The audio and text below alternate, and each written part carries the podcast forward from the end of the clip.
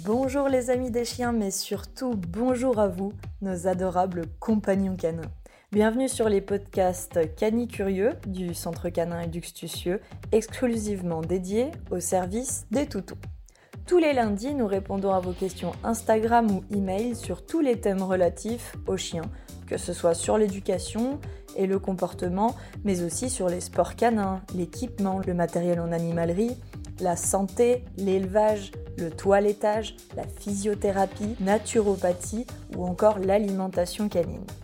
Vous pouvez d'ailleurs retrouver tous ces thèmes dans nos mini-séries dédiées sur YouTube sur la chaîne Eduxtucieux et notre histoire et nos services sur notre page Instagram à Neji The Lazy ou encore simplement sur notre site, compte TikTok ou notre page Facebook. Bonjour à tous et à toutes et bonjour à vos toutous. Cette semaine, on va brièvement parler du cycle des chaleurs chez la chienne. Pourquoi? Parce que vous êtes trop nombreux et trop nombreuses à penser que les chaleurs consistent uniquement en cette période où vous visualisez des saignements chez votre chienne et vous relâchez donc votre garde.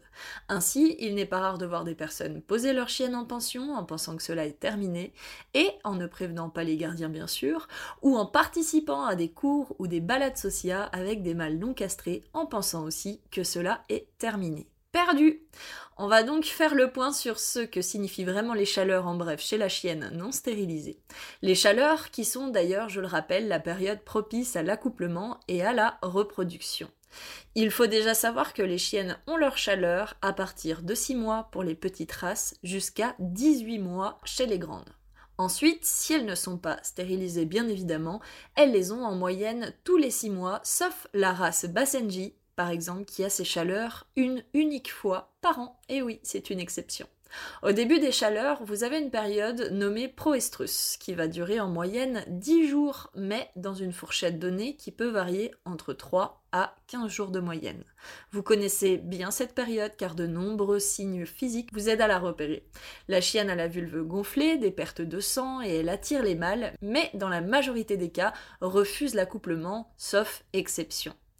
Suivra ensuite une seconde période que, pour la plupart, vous ignorez, car souvent les saignements s'arrêtent, même s'il est possible d'avoir encore des pertes, même moins abondantes, mais en ignorant cette période, eh bien vous ignorez que c'est en fait à cette période que votre chienne est la plus susceptible de se reproduire. Cette période s'appelle l'ostrus. Elle dure en moyenne 7 jours supplémentaires, mais peut également osciller entre 5 à 15 jours.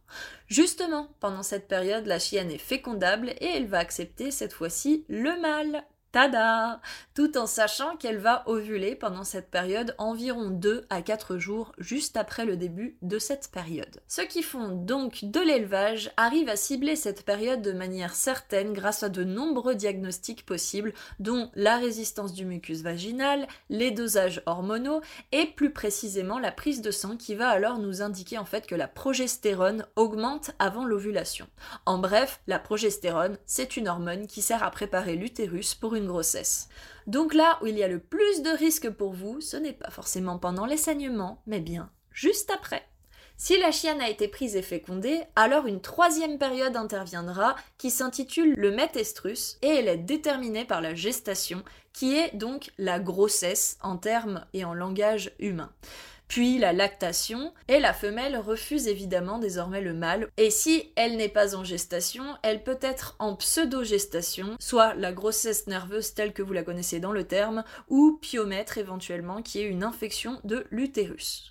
Cette période va durer en moyenne deux mois. Enfin, vous aurez, et donc après les chiots, une période nommée l'anostrus qui consiste en le fait que la chienne va rester 2 à 3 mois au repos sexuel, parfois beaucoup plus avant de pouvoir rentrer de nouveau en chaleur. Et, si la chienne ne respecte pas, pour finir une dernière période que nous nommons l'interostrus, et qui doit être de 4 mois et demi voire 5 mois entre deux phases de chaleur successives, alors l'utérus n'aura pas suffisamment de temps pour se réparer et la chienne pourrait être infertile en suivant sur le nouveau cycle. Voilà de forme très brève tout ça pour sensibiliser surtout les propriétaires de chiennes non stérilisées à faire bien attention aux périodes et à concevoir que la fin des saignements ne signifie pas forcément la fin des chaleurs, et bien au contraire. Belle semaine à tous et à toutes, et à la semaine prochaine pour un nouveau thème canin.